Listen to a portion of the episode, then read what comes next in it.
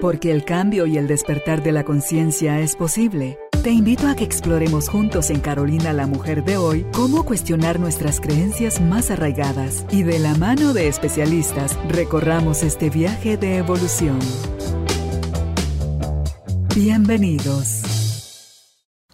Tribu de Almas Conscientes, bienvenidos nuevamente al estudio de Carolina la Mujer de hoy, una nueva oportunidad para seguir aprendiendo, hacernos conscientes, a expandir nuestra mente y nuestro corazón para poder tener mejores pensamientos, mejores acciones y mejores relaciones.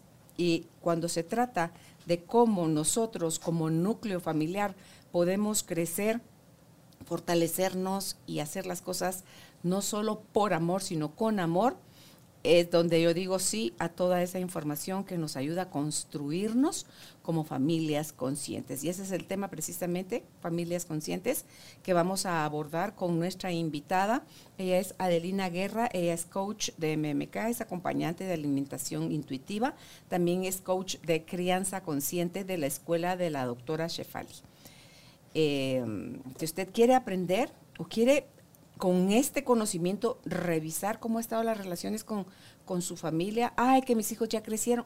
Mire, la relación con los hijos es para siempre y siempre es mejorable. Así que si usted quiere aprender, gracias por darnos el espacio de acompañarle con este conocimiento. Bienvenidos, bienvenidas, empezamos. Adelina, qué gusto que estés nuevamente con nosotros para hablar ahora de este tema y felicidades por tu graduación. El gusto es mío, yo siempre encantada de venir aquí, que me invitas y pues como siempre te lo he dicho, hacer el espacio para este tipo de conversaciones es primordial y gracias a ti también está abierto este espacio y que mucha gente podemos nosotros estar escuchando y teniendo este diálogo tan importante en nuestras vidas.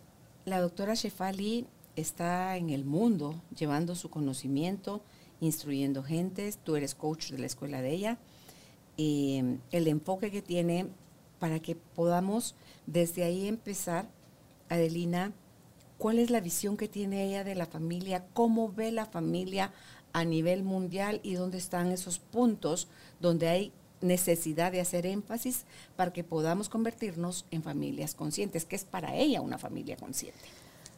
Cuando se habla de familias conscientes, lo que se quiere explicar con ese, con ese, con ese enunciado es que estemos conectados con nosotros mismos más que otra cosa.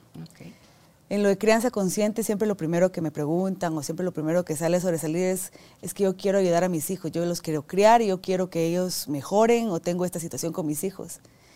Y el, la primera cosa que se dice en crianza consciente es que nunca se trata de los hijos.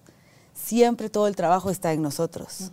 Entonces, cuando nosotros trabajamos en nosotros mismos, en limpiar nuestras creencias, en poder identificar los patrones que ya no nos están funcionando, es cuando nosotros podemos hacerles un espacio a nuestros hijos para que ellos puedan vivir desde su propia autenticidad y grandeza que ya traen.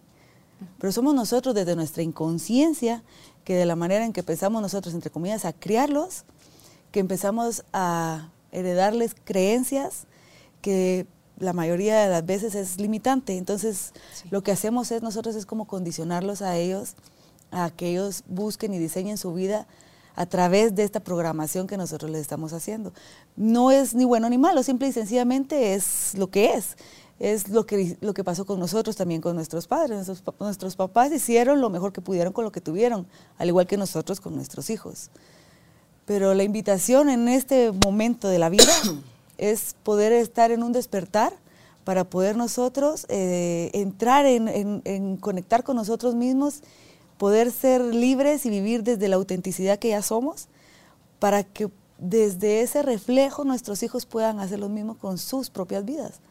Sí, ahorita que te escucho dando toda esta explicación, pienso en los papás, en quienes están recién estrenando, bueno, y quienes ya nuestros hijos crecieron, el miedo que puede a lo mejor darnos, Adelina, a la hora de crear o diseñar ellos su propia vida como, como así si ellos no saben. Ellos nunca han sido hijos, hasta ahorita están siendo. Nosotros tampoco nunca hemos sido papás, hasta ahorita estamos siendo. O sea, si estamos teniendo el primer hijo.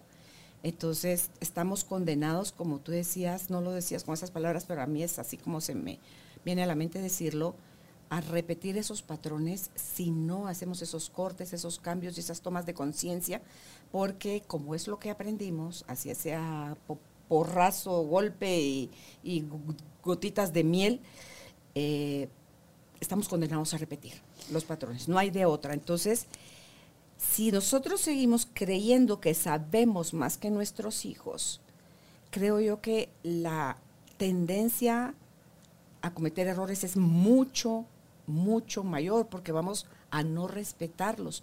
Yo tengo cinco hijos y si tú me dices ahorita con esta mirada que yo tengo y los puedo ver de uno en uno, ver como la individualidad de cada uno de ellos, su personalidad, su carácter, qué les gusta, qué no les gusta, cómo yo los lastimaba a unos y, a otros a lo mejor les hacía lo mismo, pero esos parecían no lastimarse. Entonces, desde la ignorancia y la inconsciencia de Lina, lastimamos, con, por amor, pero igual, lastimamos. Entonces, digo yo, cuánta falta de respeto hacia ellos por solo creer que nosotros, por ser los grandes, por ser los papás, sabemos más que ellos. Cuando nosotros entramos a crear a nuestros hijos, siempre vamos con la bandera que lo estamos haciendo por amor. Siempre es, bueno, yo te estoy regañando porque te amo, te estoy corrigiendo porque te amo. Y les quitamos esa como, como libertad que tienen de ellos de desarrollar su, su, individualidad. Entonces, no es tanto como la falta de respeto, sino que es desde nuestra inconsciencia que actuamos de esa manera, desde esa desconexión. Porque esa bandera que usamos, que es por amor, realmente lo estamos disfrazando porque es por miedo.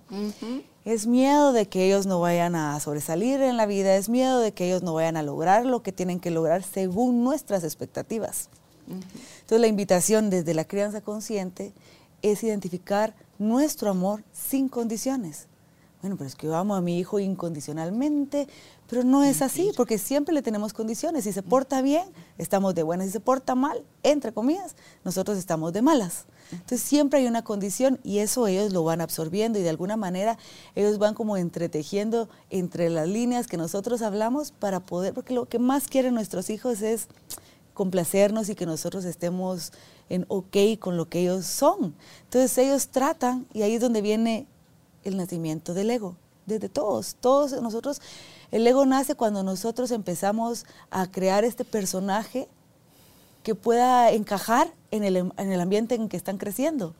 Entonces, o, o, me pongo el personaje de yo soy la que siempre hace caso y soy la buena, o me pongo el personaje de soy la desafiante, no importa el personaje que pongamos, pero siempre esto viene para poder crear como un modo de sobrevivencia y poder eh, encajar en la familia donde nosotros estamos. Entonces la invitación está en soltar todas las condiciones, en realmente ver la grandeza de nuestros hijos y de las otras personas y poder amarlos sin tener ninguna expectativa, ninguna etiqueta, ni tampoco esperar que nos amen de regreso, porque eso es algo que nosotros tenemos como una necesidad no satisfecha desde que somos pequeños, porque nos pasó lo mismo, tuvimos que crear este personaje para poder encajar. Entonces nosotros queremos sentirnos amados, ¿verdad? Pues es que nosotros decimos que los bebés y los, los, los que son como hasta 3, 4 años son tan lindos, porque nos necesitan mucho. Cierto que, que es un desgaste estar criando a esta edad, pero siempre está esa satisfacción de cómo me necesitan y cómo me abrace, cómo me dice que me quiere, pero esa necesidad es nuestra, ¿verdad? Porque ¿por qué nosotros no podemos sentirnos así con nuestros hijos adolescentes? Porque ellos ya van teniendo toda una dinámica diferente dependiendo de todo lo que ellos hayan estado viviendo. Quieren independizarse. Pero no significa que sea diferente o no, es, significa es que nuestra necesidad se está viendo, entre comillas, satisfecha con estos chiquititos y con los grandes que ya no nos están respondiendo de la misma manera que yo estoy esperando, tengo la condición de que entonces aquí ya no hay tanta armonía. ¿Qué técnicas o vínculos utiliza la doctora Shefali para dejar de criar a nuestros hijos bajo la bandera del por amor y empezarlos a criar con la nueva bandera de con amor, que es muy diferente? Con amor yo entiendo, te respeto, reconozco tu individualidad, te tengo paciencia, tolero que seas diferente a mí, no lo veo como problema, sino que es, es más natural. eh, hay más independencia para ti y para el cachorro. Eh, entonces, ¿qué recomendaciones da ella para que empecemos a criar con amor? Cuando nosotros queremos hacer ese como cambio de la desconexión a conectarnos, porque realmente nuestro propósito con nuestros hijos es conectar con ellos. Y muchas veces nos vamos por un camino desviado porque empezamos nosotros en la exigencia, en las expectativas que tenemos y lo que hacemos es desconectarnos con ellos, que no tiene nada que ver con nuestros hijos. Entonces lo primero que se hace es trabajar en nosotros mismos, en trabajar en los patrones que nosotros vamos identificando poco a poco, porque cada vez que yo me siento que me detono o que, o que me salgo de mi paz o que me siento abrumada, es porque estoy teniendo un patrón vivente en esa experiencia porque no vivimos nosotros circunstancias nuevas, siempre estamos viviendo patrones, estamos repitiendo situaciones que nosotros ya hemos vivido. Porque nosotros como seres humanos estamos buscando, y por eso es que siempre se nos repite como lo que no nos gusta de alguna manera, porque no hemos sanado esos patrones, porque nosotros no estamos buscando comodidad, estamos buscando familiaridad. Entonces estamos buscando tener situaciones y circunstancias que nos hagan sentir emociones familiares a las que yo ya sentí antes. Entonces nunca estamos viviendo nada nuevo simple y sencillamente estamos repitiendo uno y otro patrón. Entonces, limpiar nuestros patrones a través de sesiones de coaching, a través de lectura, a través de meditación, todos los caminos llevan a Roma. Entonces, esa es la parte primordial para poder tener una vida consciente. Y nosotros, mamás o papás, o incluso los hijos, con una persona consciente, ya empieza a subir la frecuencia de todo su entorno. Entonces, no es que se requiera que los pues, que los cinco, seis, siete eh, integrantes de la familia estén en el mismo nivel de conciencia. para yo poder vivir mi vida, mi familia consciente, soy yo la que tiene que tener esta frecuencia a la altura de lo que yo quiero vivir, a la altura de lo que yo deseo conectar, ¿verdad? No tiene que ser mi esposo el que está en la misma frecuencia, ni mis hijos, menos mis hijos, porque ellos van a entrar en una sintonía conmigo pero mi esposo tampoco, porque nosotros, cuando nosotros subimos nuestra frecuencia energética a la paz o al amor, entonces de alguna manera hacemos como, como, esa, como ese anillo donde los demás se pueden, pueden entrar en sintonía y todos vamos a entrar en la misma frecuencia. ¿verdad? No significa tampoco que yo no me enojo, o que yo no me detono, o que yo no me siento abrumada. Simple y sencillamente el vivir en una manera consciente es que cuando uno se cacha en ese, en ese, en ese momento uno dice, voy a usar herramientas para poder regresar a mi paz, porque mi estado natural es estar en paz, de todos. todo el ser humano, su estado natural es estar en paz. Entonces es buscar cómo regresar a la paz cuando salimos de ella, porque cuando salimos de ella es una luz de algo que podemos desaprender. Yo creo que al escucharte anoto consecuencias, límites, disciplina, libertad, que nos escuchen. Es algo que a lo mejor, fueron cinco que, cayeron así rápidamente, eh, al revisar nosotros nuestras creencias, que es parte de ir a observar nuestro, nuestra historia, para saber cómo que dónde están las cosas más erosionadas y empezarte a hacer cargo de eso. Mientras que el niño ya lo tienes a tu lado, ya está creciendo contigo, ya está siendo receptor tanto de lo que está subiendo tu nivel de conciencia como de esos disparos que tiene uno donde lo arrastra uno la emoción. Em, son cosas que no sé si hicieran unas estadísticas de eso, cuántas personas tenemos problemas con estas cosas, o nos pusieron muchos límites o no nos pusieron límites, o las consecuencias eran y no, estaban relacionadas, más eran miradas con castigo y castigos fuera de, lugar, no en proporción a la acción, al, delito del que se acusa a la persona. Eh, ¿Cuál tu libertad? No, usted aquí no opina, usted aquí no tiene voz, usted no, todo eso, o la disciplina exacerbada, militarizada, eh, de verdad, o querías hablar, se calla eh, no me interrumpa. Eh, o sea, ¿tú qué edad tenés? Treinta y pico. 41. 41. Tengo 64. Cuando esto, o sea, y los que hoy tienen 20 y los que van a nacer en 20 años y en 40, cómo va cambiando la educación, cómo se va haciendo más conciencia de eso. Y dice uno a Elina, no sé cuánto has escuchado tú la justificación de que un paletazo a tiempo un par de cinchazos bien puestos a tiempo corrigen o enderezan a la gente. no, no, no, no, esas son las creencias de antes, sí. Así no lo aplicaban, sí. ¿Era lo bueno, lo mejor? No. Con esta mirada actual, no. ¿Dolía? Sí. ¿Lastimábamos a la persona? Mucho nos lastimaban los papás, enorme. Entonces, las mamás se justificaban diciendo, me duele más a mí que a ti, esto que tengo que hacer contigo, muchachito o muchachita. Claro, o yo digo, claro que le dolía, por supuesto que le dolía, si activó su herida con lo que sea que yo haya hecho, activó su herida propia y desde su herida me dio el paletazo, me dio el cinchazo, me dio el castigo, me dio... Entonces, ese es terreno sagrado al que hay que entrar a la hora de revisar nosotros nuestras creencias, porque hay mucha contaminación, hay mucho dolor, hay mucha carencia, hay mucha necesidad, y creemos que porque ya tenemos tal edad ya no importa, ya no afecta. La gente tiene el gravísimo error, Adelina, de creer que el tiempo sana las cosas. Y el tiempo no sana absolutamente nada. El amor sí sana las cosas. Entonces, ¿cómo le hacemos porque tú ves hoy en día todavía abuelitas que están tratando a los nietos como trataron a los hijos, con severidad, porque esa es la forma que no se, que se logran las personas para hacerlas de bien. Entonces, ¿cómo haces la reversión de esas generaciones para poder tú aquí y ahora poderles decir a tus papás, gracias, usted ya tuvo la oportunidad de criarme, deme chance que yo críe a mis hijos y no se estén metiendo en mi educación o en mi, en mi nueva línea que yo quiero generar con mis hijos, Adelina. Con nosotros como papás, siempre vamos a tener nuestros puntos ciegos. Sea, los puntos ciegos de nuestros papás o de nuestros abuelos, tal vez fue la severidad, como dices tú.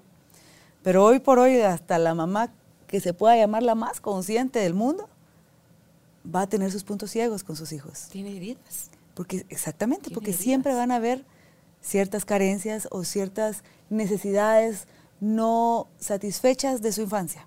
¿sí? Ahora nosotros como generación de papás ahora, o incluso los, los que ya están, tienen hijos muy grandes, no importa. La decisión está en uno, en uno sanar sus propias heridas. Porque pensamos que la crianza de los hijos tiene que ver con los hijos. Pero cuando hablamos de crianza consciente no estamos hablando de crianza de tus hijos. Estamos hablando de nuestra crianza a nosotros mismos. Que fue inconsciente. O como tú ahora todos, todos, fue, todos hemos sido criados de una manera inconsciente y nosotros hemos criado de una manera inconsciente.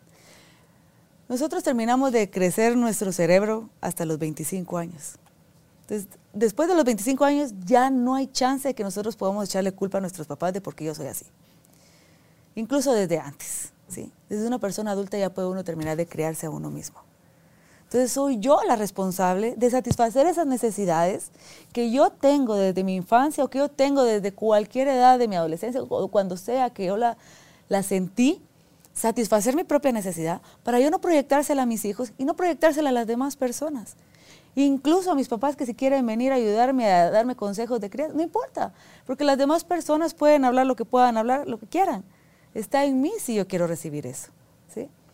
está en mí cuántos eh, límites amorosos o no amorosos, no importa, voy a poner yo dentro de mi diseño de vida. Pero somos nosotros los que tenemos que terminar de crearnos a nosotros.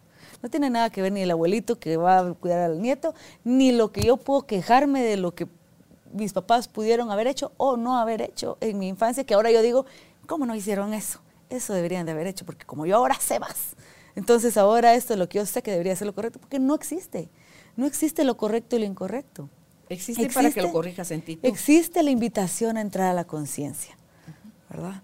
Existe la invitación a yo poder ver mi inconsciencia cuando yo culpo la inconsciencia de alguien más. Entonces es una invitación a que yo pueda sanar ese patrón, que yo pueda venir y terminar de crear esa parte que yo tengo desde mi infancia, desde mi adolescencia, desde mi juventud. Pero está en mí. el mundo en todo mi alrededor, lo único que son son una proyección de lo que yo puedo estar viviendo, de lo que yo puedo estar sintiendo. ¿Qué sucede con la gente que no quiere hacer eso? No está listo, porque no todos estamos listos. ¿Qué va a pasar con esos hijos de esas personas? Ellos van a estar criados desde la inconsciencia y de alguna manera tal vez ellos iban a sentir la invitación. Y ellos van a entrar en conciencia con sus hijos, que fue lo que a la mayoría de ahorita que estamos buscando, una manera diferente de hacer estamos. Quisimos cambiar las cosas en nosotros. Exactamente, pero cada quien hace lo mejor que puede, porque no hay quien se despierta en la mañana y dice, ojalá hoy no haga nada bueno, ¿verdad? Siempre nos despertamos con la pequeña intención. Hoy me desperté con la idea de joderles la vida a mis hijos. Exactamente, no es con eso. Incluso hasta hay un montón de chistes en internet donde, donde dicen hoy voy a hacer la mejor buena onda y a los cinco minutos uno ya está pegando de gritos. O sea, es que es, es parte de nuestra programación. No el, el pegar gritos, sino que es parte de nuestra programación de tornarnos a nuestros patrones y vamos a buscar sentirnos como nos sentimos en alguna manera, por muy feo que sea lo que yo sentí, pero es lo que conozco. ¿sí? Hasta que yo no esté lo suficientemente incómoda en la silla, yo no voy a buscar una manera diferente de ser, de pensar, de, de sentir, de responder, hasta que yo no me sienta lo suficientemente incómoda. ¿Cómo puedo ser mi mejor papá y mi mejor mamá internos? Cuando tú veas un patrón que tenemos de conducta y que no te funciona, inmediatamente hacer un trabajo de introspección y decir, ¿de qué edad me estoy sintiendo? Ok, me siento de nueve años. ¿Qué viví a los nueve años? Mm, sí, es que también a mí esa, a esa edad me regañaron o, o, qué sé, o me olvidaron en el colegio, lo que sea. Entonces uno va como atando los, los, cabos. hasta llegar cuál fue la emoción original que creó este patrón que me hace repetirlo y repetirlo y repetirlo porque yo quiero sentir lo mismo que siempre siento porque es familiar. Entonces, cuando uno sana ese patrón, uno realmente puede decir, ya me liberé de eso, aunque se vuelva a repetir de otra manera, porque de alguna manera uno termina de satisfacer la necesidad de, de, esa edad de nueve años y decir, te veo, tú estás aquí, eres importante, porque es lo que uno siempre anda buscando en las demás personas, una validación, una, un existo, ¿verdad? Entonces, de alguna manera, uno satisfacer esa parte a nuestro niño interior, que es nuestra esencia, y decir, ya no hay necesidad de tener esa máscara de ego para ese evento y soltarlo. Entonces, de alguna manera, aunque uno vuelva a vivir la misma vivencia, uno la va a vivir de una manera diferente, ya no lo va a vivir de una manera, me detoné y ahora me siento como la víctima o lo que sea, sino que de alguna manera uno lo puede ver amando lo que ya es sin pegarle ningún significado que me pueda a mí sacarme de mi paz, sino que ya verlo de una manera como es una experiencia más. Claro, cuando te cae el 20, como dicen los mexicanos, a raíz de empezarse a hacer uno preguntas en lugar de estar asumiendo, que es lo que estamos súper entrenados para eso, es eh, cuándo parar mis preguntas. Ah, ¿qué, qué tenía? ¿Qué, o sea, ¿de qué edad me estoy sintiendo? De nueve años, dijiste tú en tu ejemplo. ¿Qué me pasó a los nueve años? ¡Cling! Ok. ¿Estás solo con esa persona me pasó? ¿O me pasó con más personas? Es que vamos a empezar un patrón. A, qué otra edad me volvió a pasar eso? O sea, si me, me pasó antes de los nueve años, eh, hace unos... Sí, me pasó cuando tenía seis. Ok fue con la misma persona? No, esa fue otra persona. Y así es como van rebobinando el cassette y es cuando ya te queda como una sensación de, o sea, como de, ya entendí. Ah, de ahí ah, viene. Sí, los momentos, ah, ajá. los momentos, ajá, es donde dice uno, ok, porque te dicen, nunca estás enojado con la persona que crees estar enojada por el motivo que crees estar enojado. O sea, te conectó sin tú darte cuenta con alguien de tu historia, que es que te activó nuevamente y estás sintiendo otra vez horrible. Pero peleas con el que tienes enfrente. Entonces, esa es la valentía y el amor propio que se requiere para aprenderte a hacer preguntas que ni siquiera son preguntas fuertes, pues, pero son preguntas que te llevan a, rebobinar y decir uno...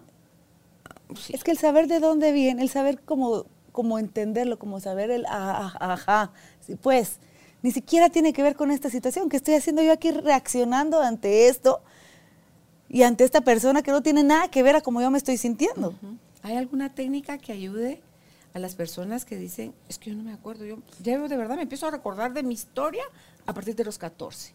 No importa. es que no tiene que ser por eso, desde, desde la, edad de uno o dos que años. Dice, la, no me recuerdo nada. Puede ser que fue la de semana 14 pasada. para sí. acá no me pasó nada. Puede, Ah, pues, no uno lo puede nada. trabajar no, incluso con algo que yo hice antes, eh, hace un año o hace dos años. No tiene que ser que yo tenga que tener ocho años, simple y sencillamente poder reconocer que esto es un patrón. Cuando reconocemos que esto es un patrón, podemos desapegarnos de identificarme con ese patrón yo soy esto. Yo Pero- soy esta experiencia, yo soy yo la que reacciona así, yo soy esto. El patrón quiere decir que me pasa esto o muy Exactamente. parecido a esto muchas veces Lo siento en ciertas circunstancias. Y vuelvo a reaccionar de la misma manera. Ok. Eso es un patrón. Un patrón es cuando nosotros estamos dentro de una circunstancia y yo estoy reaccionando de la misma manera siempre. ¿sí? El perro ladra. Y yo lo que hago es me enojo y los saco de la casa y los regaño. y los- Eso es un patrón. Porque yo estoy reaccionando desde la misma Siempre manera. igual. Y tal vez no era- el perro no tiene nada que ver, el perro ladra, los perros ladran, ¿sí? Pero soy yo la que está reaccionando ante esa circunstancia de una misma manera que ya no me funciona. Entonces yo puedo, esto ya es un patrón, ya estoy viendo mi patrón, entonces ¿desde dónde viene? Es mucho trabajo interno. Y muchas personas dirán, qué pereza estarme yo cuestionando cada vez que reacciono para poder tener paz.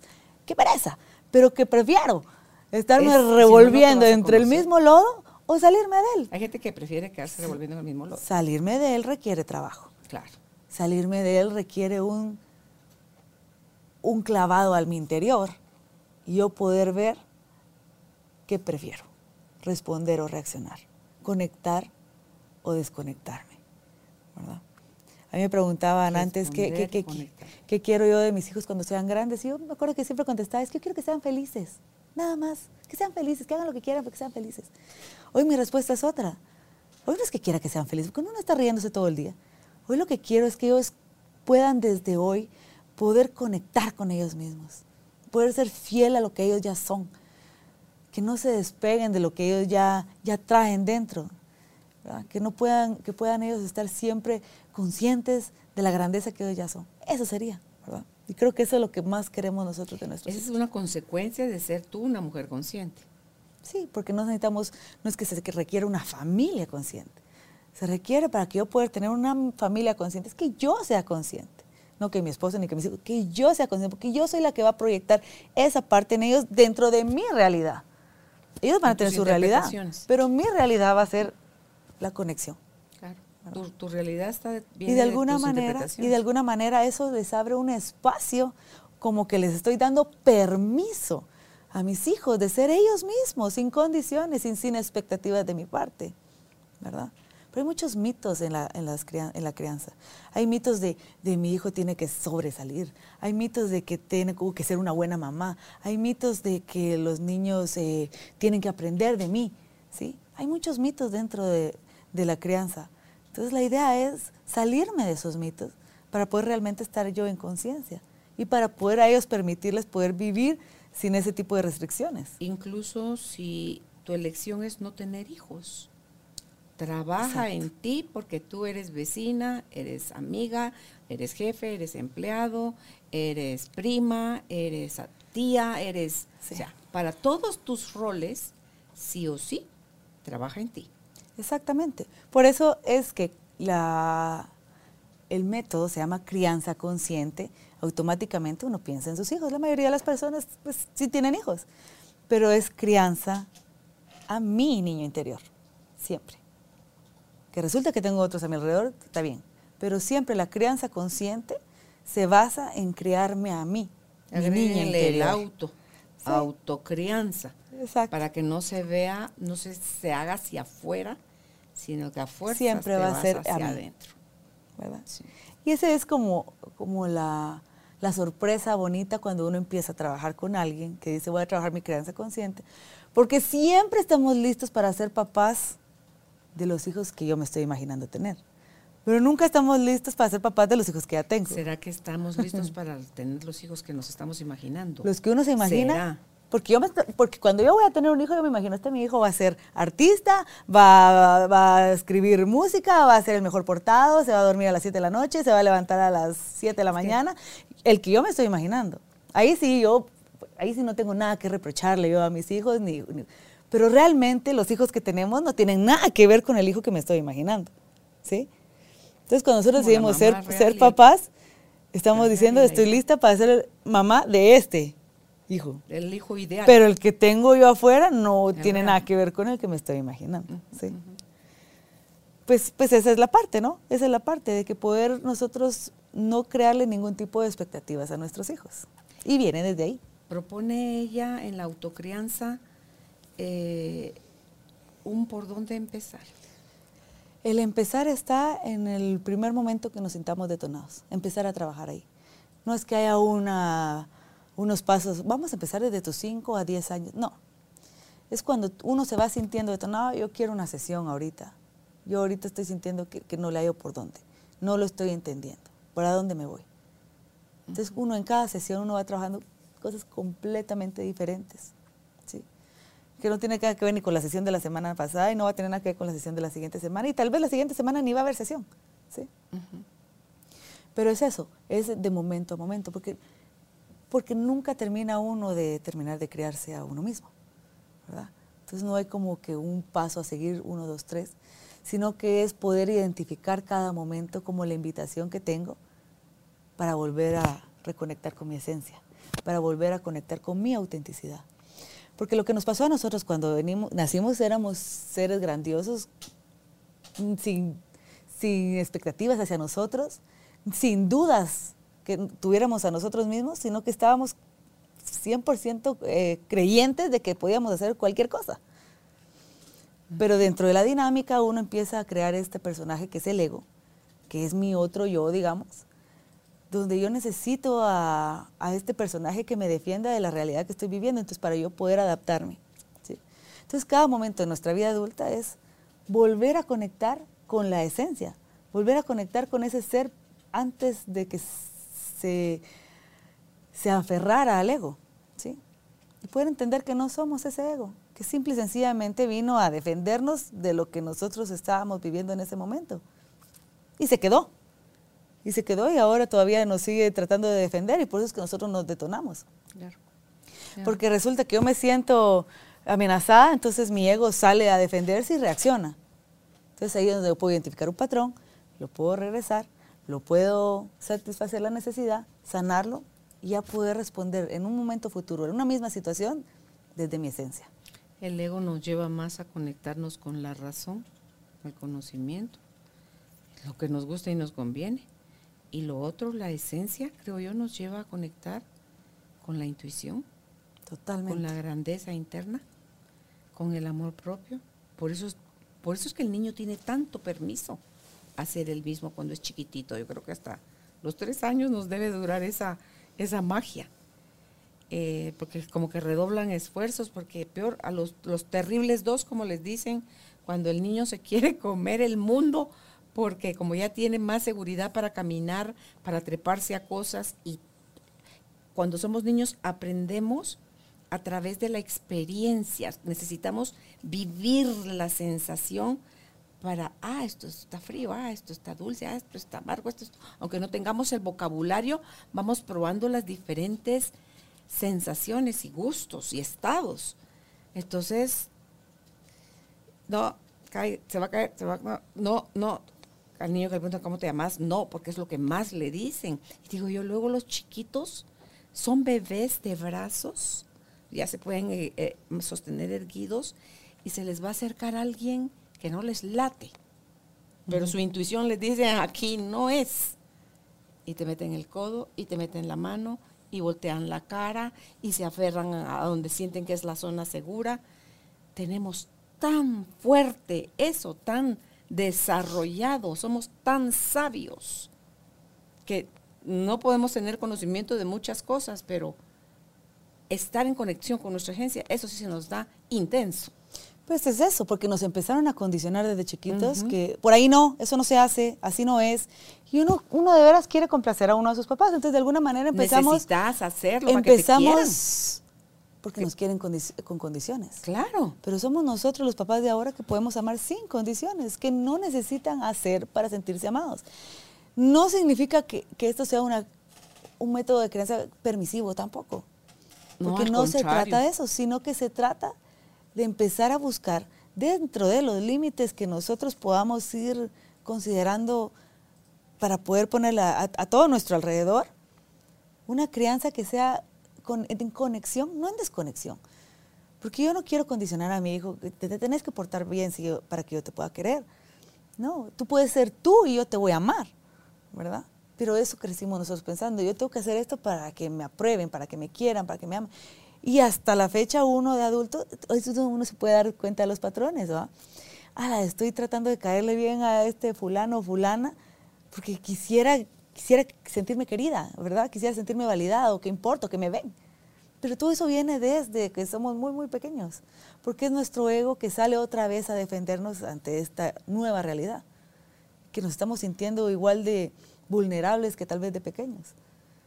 Pero es eso, es solo conectar los puntos para ver de dónde viene, para ver que no hay necesidad ahora de buscar afuera lo que yo ya tengo dentro de buscar afuera la validación que yo ya me puedo dar. Porque no podemos amar a nuestros hijos incondicionalmente si no nos amamos a nosotros mismos incondicionalmente. Porque si nosotros estamos amando a nuestros hijos sin amarnos a nosotros primero, lo único que estamos haciendo es proyectarles a ellos eh, exigencias, eh, expectativas y que cumplan el papel de satisfacer las necesidades que yo quiero que satisfagan. ¿Verdad? ¿Qué incluye la incondicionalidad? Adelina. Amar a las personas sin esperar de que sean diferentes a los que ya son. Cuando yo voy a amar a alguien es porque yo realmente ya voy a respetar, como dices tú, la palabra del respeto, de dejarlo ser quien es. Pero incluso cuando nosotros empezamos una relación con alguien, lo primero que hacemos es, quisiera que fuera de esta manera, quisiera que fuera de la otra. Incluso hasta nos casamos pensando, no, cuando nos casemos va a ser así, va a ser allá y todo. Eso es amar con condiciones. Amar sin condiciones es amar a una persona sin esperar de que sea diferente, sin esperar de que ella sea más consciente, sin esperar de que no me conteste, sin esperar de que, eh, de que sea amorosa conmigo, incluyendo a nuestros hijos. Amar incondicionalmente es amar sin esperar que me amen.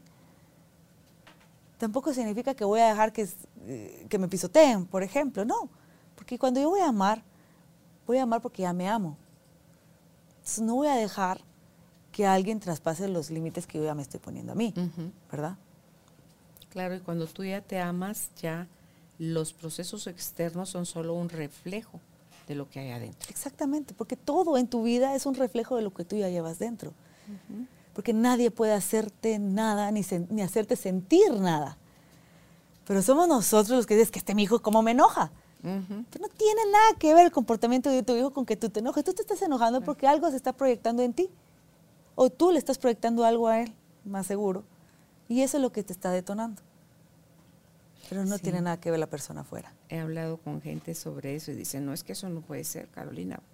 Bueno, pues no puede ser. Si crees que no puede ser, no, no puede ser. Pero mm, es más fácil señalar afuera porque eso implica que yo soy la víctima, yo no tengo que hacer ningún cambio y el infeliz es la otra persona, entonces la persona está loca y la persona que cambie. Yo aquí me quedo donde estoy. Entonces, dale. O sea, Cuando estamos listos para pues, cambiarnos de sí. lo vamos a hacer. Seguí probando más de lo mismo y decirme si entre 20 años ya, tal vez ahí ya te cansaste y si no, pues seguí, morite viviendo de la misma forma porque ¿qué otra? Nadie te puede cambiar, nadie va a poder hacer por ti lo que tú no querrás hacer por ti misma. Exactamente. Entonces, eh, se quedan viendo así como que, como que qué feo tu modo, pero pues ni modo. bueno, nosotros también lo que tenemos la invitación es probaba a, a no, a no, dale el a no esperar que nadie cambie. Dale el beneficio de la duda. Sí. Porque si no lo experimentas, no vas a saber. Ah, lo hiciste y no funcionó. Ah, pues sí, eso no funcionaba pero pero todo es una proyección. Aunque, aunque, aunque las personas lo vean o no lo vean, desde lo que he aprendido y desaprendido en estos 41 años, es que todo es lo que proyectamos. En algún lado eh, leí que decían, el enojo es el castigo que nos damos a nosotros mismos por el error de alguien más. Sí. y es lo que no tiene, ahí. es que sí. no tiene nada que ver lo que la otra persona pueda hacer, decir o, o hacer o ser que tenga un impacto en mí. Siempre soy yo la que va a decir que sí. Cuando a mí me ofrecen un chicle, si lo acepto, el chicle es mío. Pero si digo no gracias, no es mío. Igual es con las palabras, igual es con las, con las circunstancias que las personas nos presentan en nuestra vida. Si yo lo recibo, es mío. Si digo no gracias, no tiene nada que ver conmigo. No tengo que cuidarlo, no tengo O que hacer nada decir, con sí, eso. gracias, lo agarro y no me lo como ahorita, me lo como cuando me lo quiera comer. O sea, que también hay gente que te, pero ¿y por qué me pediste chicle si no? ¿Por qué agarraste chicle si no te lo vas a comer? Dice, no, ay, Dios santísimo. Por, ¿Querés tu chicle de vuelta? Te lo doy porque no lo he tocado, aquí está. No, no, no, quédatelo. Entonces, ¿cuál es la jodedera? Sí, pero es lo mismo. Si a mí me molesta que, que una persona venga y me, me Me cuestione, cuestione. es algo que yo me tengo que cuestionar en mí. Porque la verdad es que la vida es un goce, es una oportunidad de crecer, es una oportunidad que nosotros como pequeñas porciones de la divinidad de Dios o del universo, como lo querramos llamar, crezcamos en nuestra frecuencia energética, que subamos un eslabón más. Esa es la invitación de la vida. ¿sí? Por supuesto que trae cosas dolorosas, trae cosas que, que nos fuerzan a, a soltar y aprender y duelen. Aún así sigue siendo un gozo. Aún así sigue siendo solo una oportunidad. Y nuestros hijos son nuestros mayores maestros. Y nuestros hijos son los que vienen a enseñarnos de que no hay trabajo que hacer de crianza en ellos, sino que ellos están siendo un espejo en lo que yo me tengo que terminar de crear a mí, para que ellos puedan tener el espacio de, de su grandeza, no tener que hacerlo en su adultez. Porque ellos ya van a tener esa parte Te ahorras de libertad. Te ahorras camino Sí. innecesario, pero que no conocía una otra forma y esa, esa le tocó trans, eh, transcurrir. Hasta el dolor, que también nos enseñaron como a huirle, es otro gran maestro, inevitable como la muerte, eh, que cuando lo empiezas a tomar de aliado, no es para que, ay, que, que me duela, que me duela, pero sí como el maestro que te viene a decir, algo estás resistiendo y por eso está doliendo. O duele. Algo no estás duele. aceptando, Sí. por eso duele. O sea, duele 10, duele 2, duele 8, duele el número que sea en intensidad. Duele, duele. Por supuesto que duele. Y a más sensibilidad y más exageración, más grande es el dolor.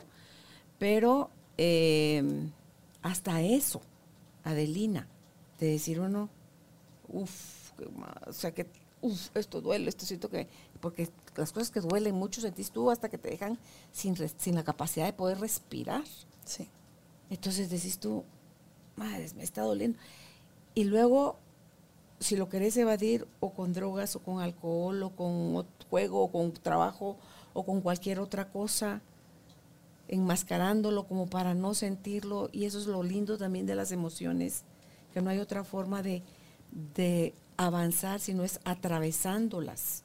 Es, yo no le puedo hacer el quite al dolor, lo tengo que atravesar, o sea, el, lo dol- tengo que el dolor sentir. es inevitable. Sí, lo tengo El que sentir, un dolor es inevitable. Sí. El vivir en sufrimiento es una elección. Sí, pero eh, ¿y es a donde te metes o algo que hacerle el quite al dolor? Exactamente. Al- enojo, Si yo quiero sentir el dolor, lo puedo sentir. Sí. Pero si yo estoy en sufrimiento hoy en mi vida, es porque yo lo estoy eligiendo. Claro, claro, es donde ya se perpetúa. Y ya ni siquiera es dolor, ya es otra cosa, ya, es- ya lo convertiste a otra cosa.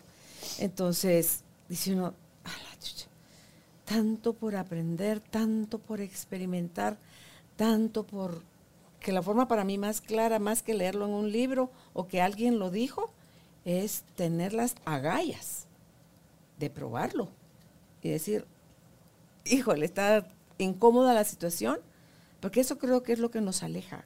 Cuando ya empezamos a sentir incómodo, eh, no, no, no, no, no, no, así no me gusta a mí, yo quiero eh, suavecito y que no sea tan molestosa la cosa. Sí. Siga probando, pues. Es que habría que ver la incomodidad ahí en ese momento con el dolor, por ejemplo. Que es, no es que sea más cómodo sentirlo, sino que de alguna Pasa manera va a ser más natural más de, alguna manera. Porque si yo estoy Pasa más Yo, yo, me siento, yo me voy a sentir incómoda, no con el dolor, me voy a sentir incómoda con el sufrimiento. Entonces ahí sí ya me puedo mover de la silla. El dolor duele sí. mucho. Sí. Más de lo que uno esperaría, tal vez. Sí. No te digo que da sensación a veces que te Pero la el, el sufrimiento desgasta. El sufrimiento nos agota. El sufrimiento nos estanca. Entonces, todas estas consecuencias del sufrimiento sí. nos hacen movernos de la silla en algún momento si estamos listos. Pero no hay consecuencias con el dolor más que lo siento. Porque el sentir miedo de sentir dolor es ya voy a entrar en sufrimiento. El dolor en sí no trae consecuencias más que las que tú dices de atravesarlo y seguir adelante. Pero es que a mí el dolor me estancó, no, el sufrimiento te estancó. La pérdida produce, y es, que encima los cócteles, ¿verdad? De según qué es lo que te está pasando, es, son la cantidad de cosas que se disparan adentro, porque la pérdida te puede generar enojo, miedo, tristeza, y haces ese licuado, y entonces cómo lo procesas, ¿verdad? Entonces, todas esas son las cosas que cada quien debe ir descubriendo. A Adelina le produce algo la pérdida, a Carolina le produce otra cosa la pérdida, a Judith Dependiendo le produce es lo que otra yo cosa creo. la pérdida. ¿Qué es lo que yo creo sobre la pérdida? ¿Qué es lo que yo creo sobre esto que me está pasando? ¿Qué creencias le estoy poniendo a esta situación, a esto que ya es? ¿Qué toda narrativa le estoy pegando a esta circunstancia que me está haciendo salir de mi paz? Como te lo dije, cuando uno se sale de su paz es la alerta de uno, tengo algo que trabajar.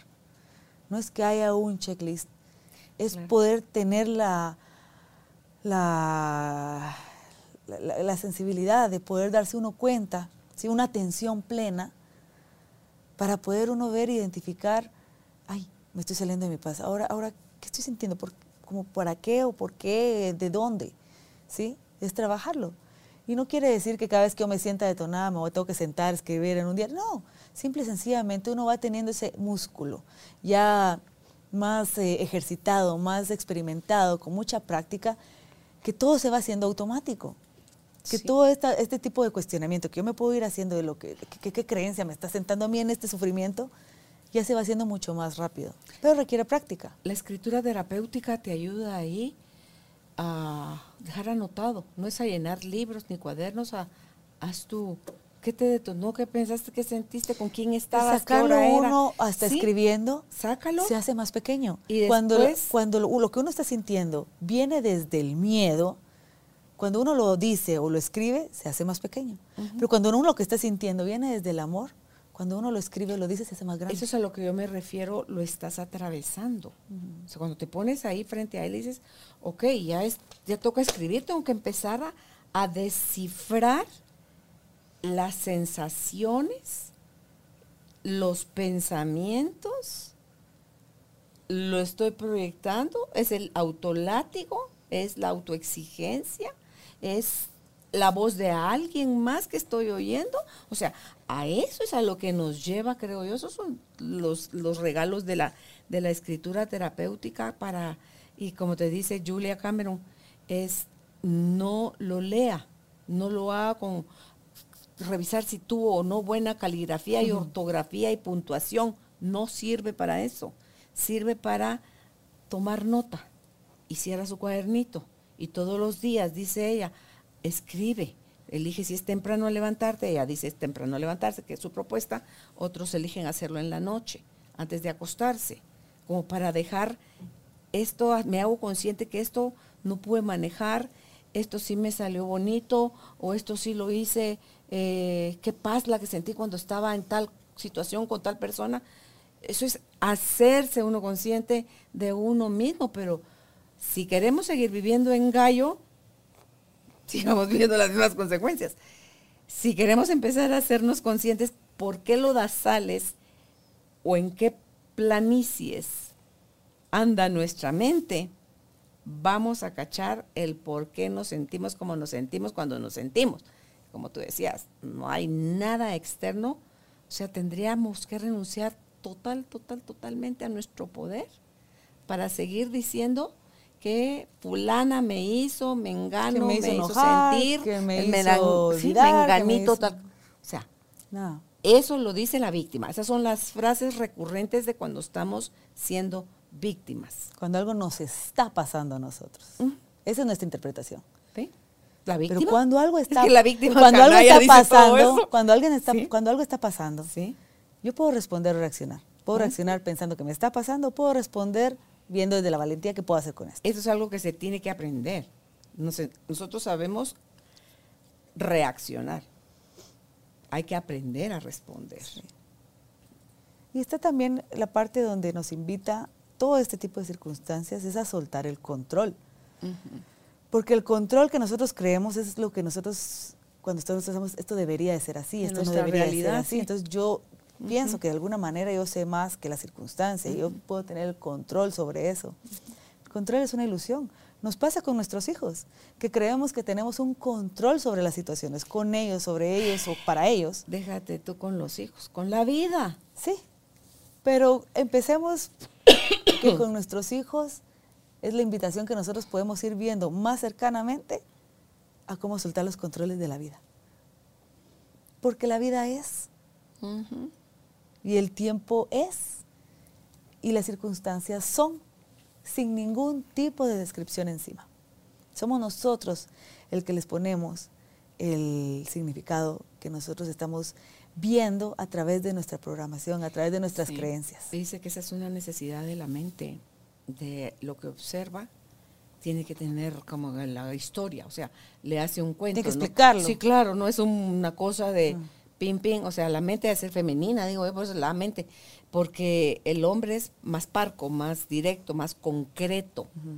La mente nuestra, la mente de la mujer, necesita armarse unas historias y mantener vivas las conexiones. No es que tú, hace tres años, cuando estábamos sentados al lado, me dijiste, con todo ese bagaje de información, creo que es lo que está sosteniendo nuestro deseo de tener la razón, que es lo que nutre a nuestro estado de víctima Sí. y nos aleja de nuestro estado de conciencia, Sí. de- del responsable, del en eh, aliémonos entonces al observador, Exacto. porque ese es el que no tiene las etiquetas y ese solo ve, es, el observador es parte de la vida, que solo es.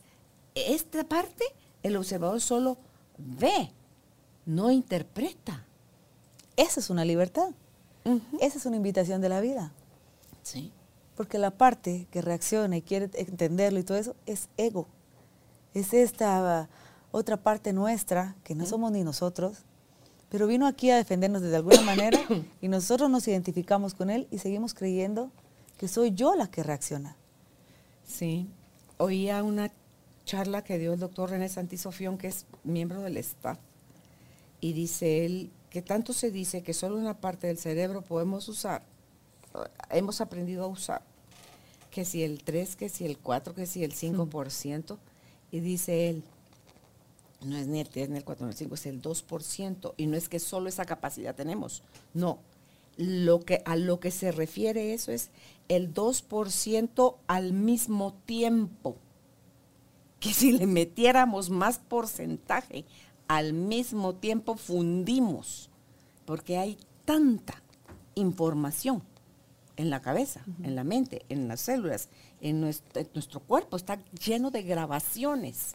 Entonces, que si le metiéramos más porcentaje, o sea, tenemos que liberar primero otras cosas, o sea, como clasificar y descartar archivos, el- o sea, el, el desaprender, para poder ni siquiera aprender otras cosas, sino para poder experimentar Para poder recordar que somos. las cosas como son y no como nos le da la gana a nuestra cabeza, con todos sus archivos nuestros y de nuestros ancestros adentro de nosotros, interpretando todo, Adelina. Sí, yo soy fiel creyente del desaprender, porque nos libera, nos deja un espacio para Sí, poder volver a sí. conectar con nosotros mismos, nos, nos recuerda que somos parte del todo, nos recuerda que ya somos amor, nos recuerda que no soy lo que creo que soy, que no soy mi cuerpo, que no soy mi ego, que no soy mis experiencias, que no soy mis circunstancias. ni mi ni religión, mis roles, ni mi espiritualidad, ni ni, mis mi, roles. ni mi dinero, ni Entonces, mi nada. esa parte creo que son los momentos en que uno toca esa, esa libertad, en que uno toca esa paz que es nuestra naturaleza. Pero todavía estamos bien apegados a nuestros roles, todavía estamos bien apegados a esta identidad que creemos que somos. Fíjate que yo creo que a mayor conciencia más fácil va a ser en un futuro el que vaya cayendo uno en cuenta o el que surja el deseo de cada vez más y más gente queriendo caer en estos espacios donde a su propia velocidad y en su propio camino y cuando les dé la gana eh, quieran hacerse conscientes. La cosa con esto es que una vez encontrás el gusto por ello, dice uno, ah, ah, yo quiero más. ¿Y qué más tengo que soltar o desaprender? La deconstrucción, como dice el doctor Santizo, que tengo que deconstruir para poder volver a construirme o reconectarme con mi esencia, con la pureza de cuando era niño, con y, la es que, y- y, la inocencia. parte esa creo que es la que nos aturde a veces, porque digo yo, qué tantas clases de yoga me tengo que ir a meter, qué tantos libros tengo que leer para poder estar en conciencia. Y la respuesta es nada. La respuesta es nada, no hay nada que hacer, nada que aprender. Solo hay que soltar lo que uno ya va sintiendo desde el instinto, que ya no me funciona. Así que no hay nada que ir a hacer allá afuera para poder conectar con nosotros. Hay que estar. Ese es el, el, el- el Simple y sencillamente estar. hay que ser. en el estar Ajá. Y vivir el momento siendo. presente. Cuando nosotros regresamos a nuestro momento presente, realmente conscientes de que estamos en el momento presente, podemos tocar esa libertad, podemos tocar esa paz, pero es en el momento presente. Porque en el pasado no existe, ni el futuro no existe, en el momento presente. Entonces no hay nada que hacer en el momento presente. Sí, y eso es ser. Disfrutarlo, realmente. disfrutarlo, sentirlo, meter todos tus sentidos ahí a- a- a- y entonces se da la, la expansión. Entonces desaparecen los límites que se llaman cuerpo, Sí. que se llaman mente, que se llaman creencias y te vas. Uno está en expansión. Claro, te vas y te conectas a todo, con todos, todo el tiempo. Aunque uno solo ha vivido chispacitos de esos, diciendo, ala, qué, Esa es nuestra qué naturaleza. marav-". Ese es el estado natural. No significa que si uno llega a, a tener ese tipo de práctica, que no hay nada que hacer para poder uno estar así más que estar consciente Es del ser. momento presente, Estar. no se vaya uno a detonar o algo así. Simple y sencillamente Ah, claro. es que uno pueda ver la invitación dentro de Ya mi para- reacción. Claro. Ah, ok. Ya Voy- para- Como dices tú, voy a deconstruir este momento para ver desde Sí, dónde viene sí. y de ver hasta dónde, a Para dónde estar quiero ir. Más tiempo así que va a llegar Ajá. el momento, bueno, ya vamos a dejar el cuerpo. Fue la práctica, Sí, la a- práctica de poder estar con Cuando uno. muramos, o sea, que recobramos el estado original porque se acaba la mente, la historia, el cuerpo y todo lo demás se acaba. Este cuerpo es un frasco muy pequeño pero el para alma lo que somos sigue. realmente. Entonces, chum, es otra vez volver a, al origen. A expanderte más Sí. de lo que te podrías imaginar. Sí, sí. Porque el, el cuerpo que, en el que nosotros andamos no cabe nuestra grandeza, por eso es que tiene tantas limitaciones de percepción. sí. Pero realmente somos, somos puro amor y expansión. Entonces, De ahí poder, venimos, tocar eso poder practicar eso dentro de nuestra experiencia humana, que es tan divertida, porque aquí estamos para, para puro gozo y para puro aprendizaje. Como te digo, por supuesto que con todas y sus dosis de dolor, pero es para eso, para poder disfrutar en, en este, en este juego de esta actuación que estamos aquí como seres humanos, para poder conectar con la grandeza nuestra y poderla ver en los demás, ¿verdad? Para Porque nadie tiene que ver que mi grandeza. Sí, yo quiero sí, ver la de los sí, demás. Yo quiero ver esa grandeza de mis hijos. Yo quiero darles a ellos el espacio de que puedan ver ellos su propia grandeza, si Sí. así lo deciden. sí. Entonces, eso es lo que nos invita a la crianza consciente. Poder yo terminar de crearme a mí, para poder yo recordar mi grandeza y dejar un espacio a los demás de verla de ellos. ¿Qué libro de ella recomiendas? Ah, está el de Padre Consciente, pero el, el- el que más siento yo que llega a todos los temas y trata mucho sobre los mitos de crianza es el de El despertar de la familia. Ok. Bueno, esos son dos muy bonitos. Tienen varios, pero esos son los dos que podría recomendar como ¿Cuál en crianza. dijiste primero? Eh, padres conscientes. Ok, y el despertar de la familia. Sí. Es de la India. Sus libros están traducidos en varios idiomas. Sí, están en español. Están en español. Sí. Entonces, ella cuando da sus charlas, ¿las da en inglés? En inglés. Okay. Se me hace que es como ir a hablar a Deepak Chopra. Sí, eh, tiene su acento. el acento fuerte. De la India, sí, lo tiene el acento. Sí, pues algo más que quieras agregar,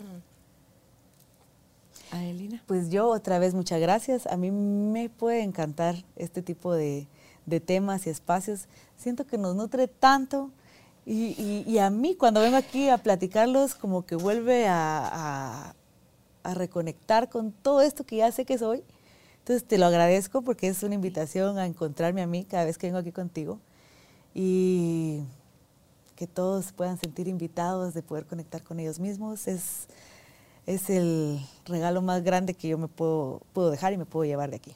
Que surja el gusanito en este 2023 y puedan tener esa inquietud de ir al reencuentro de sí mismos y ver qué rico es experimentarse con más alegría, con más inocencia, con más naturalidad, con menos exigencia. Más asombro. Sí, sí. Es que cuando conectamos con nuestra, cuando volvemos a reconectar con nuestra eh, esencia, es cuando nosotros podemos poder tener una vida como auténtica, como en libertad, sin expectativas, y eso es realmente delicioso. Es sabroso vivir desde ahí. Mm, el premio mayor te lo llevas tú mismo porque ya estás viviendo desde otro espacio y te conviertes además en un tesoro para los demás, porque ya solo estás, porque ya estás emanando, emanando, emanando, y ya vienes a caer a, lo incondicional que decías al principio.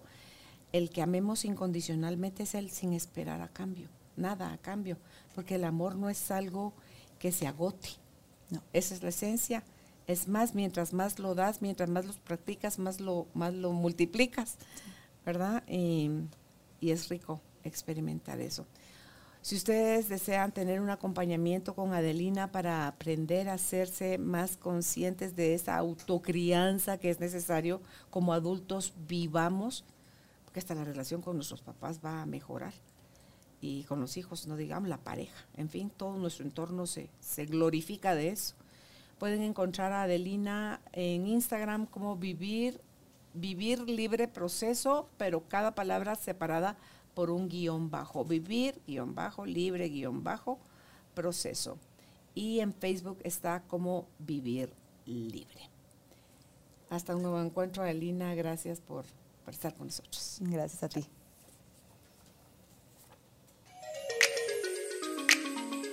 Gracias por ser parte de esta tribu de almas conscientes. Recuerda visitar nuestra página web carolinalamujerdehoy.com.gt para más información de estos temas y de nuestros invitados. Tenemos más programas, blog, libros, talleres, tienda en línea y material exclusivo para quienes se suscriban. Encuéntranos en redes sociales como Carolina la Mujer de Hoy.